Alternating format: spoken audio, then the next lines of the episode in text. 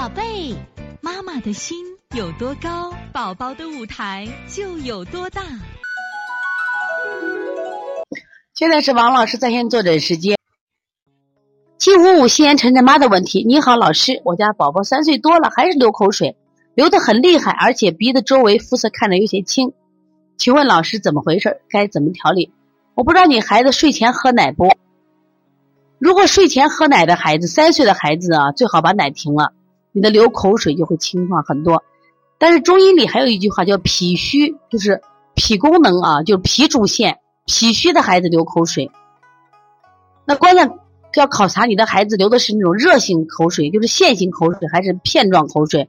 如果是线状口水，孩子也表现的热象，嘴唇红，爱睡觉翻，啊，口气大便干燥，你用清脾的方法。你就按脾虚调。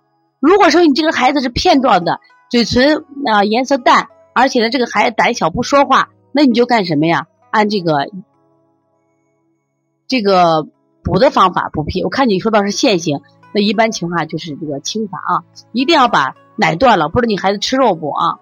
如果吃肉的把肉蛋奶停一下。我觉得一定要把这种高蛋白的食物降下来。刚才讲过敏的，如果降不下来的情况下啊。会引起很多的慢性病，所以说我们至少我们群里这近八百名妈妈，你们一定要知道啊，这个大量食用蛋白对孩子是慢性中毒是砒霜，你一定要听王老师话的啊！我每天做临床接的哪一家孩子都是吃的很好的，都是让孩子得了病。所以说你看睡前喝奶，三岁的孩子还喝奶呢，必须停了啊！现在我们看一下七二幺，好，这节课。